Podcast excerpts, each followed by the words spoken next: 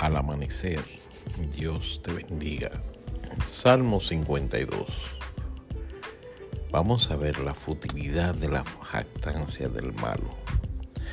Dice, ¿por qué te jactas de maldad, oh poderoso? El salmista inicia con una pregunta. La misericordia de Dios es continua, es la respuesta a esa pregunta. ¿Por qué te jactas de maldad, oh poderoso? La misericordia de Dios es continua. Agravios maquina tu lengua. Como navaja afilada hace engaño. Amaste el mal más que el bien. La mentira más que la verdad. Has amado toda suerte de palabras perniciosas. Engañosa lengua. Por tanto, Dios te destruirá para siempre. Te asolará y te arrancará de tu morada y te desarraigará de la tierra de los vivientes. Verán los justos y temerán, se reirán de él diciendo, He aquí el hombre que no puso a Dios por su fortaleza, sino que confió en la multitud de sus riquezas y se mantuvo en su maldad. Nota cómo el salmista se le revela lo que Dios hará con la persona que confía tanto en sus riquezas y que su fortaleza es su dinero y que no pone a Dios por fortaleza. Pero yo estoy como olivo verde en la casa de Dios. En la misericordia de Dios confío eternamente y para siempre. Ojalá que tú puedas decir eso mismo, que estás como olivo verde en la casa de Dios y que en la misericordia de Dios confías eternamente y para siempre. Te alabaré para siempre porque lo has hecho así y esperaré en tu nombre porque es bueno delante de tus santos. Al amanecer, que Dios te bendiga. Gracias Mañana seguimos con el Salmo 53, la insensatez y maldad de los hombres.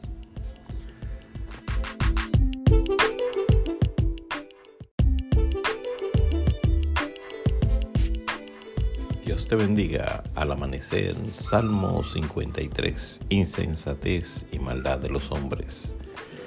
Verso 1, dice el necio en su corazón, no hay Dios se han corrompido e hicieron abominable maldad, no hay quien haga bien. Dios desde los cielos miró sobre los hijos de los hombres para ver si había algún entendido que buscara a Dios. Cada uno se había vuelto atrás, todos se habían corrompido. No hay quien haga lo bueno, no hay ni aun uno. No tienen conocimiento todos los que hacen iniquidad que devoran a mi pueblo como si comiesen pan y a Dios no invocan. Allí se sobresaltaron de pavor, de pavor donde no había miedo, porque Dios ha esparcido los huesos del que puso asedio contra ti. Los avergonzaste porque Dios los desechó. Oh si saliera de Sión la salvación de Israel. Cuando Dios hiciera volver de su cautividad a su pueblo, se gozará Jacob y se alegrará Israel. Este salmo fue escrito hace cientos de años, miles de años. Sin embargo, la actualidad del mismo es increíble.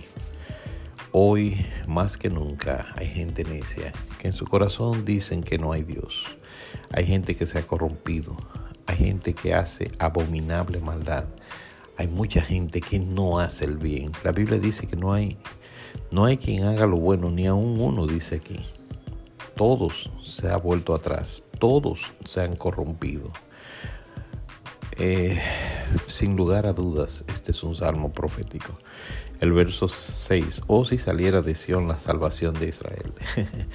Sabes que la salvación de Israel, la salvación del mundo salió de Israel, de el linaje de David, Jesucristo, nuestro redentor, de manera que estamos ante un salmo profético, un salmo que dice la verdad del tiempo actual. La maldad de los hombres se incrementa, como dice Pablo, que los tiempos irán de mal en peor. ¿Qué tenemos que hacer? Acercarnos más a Dios y Él se acercará a nosotros. Que Dios te bendiga al amanecer.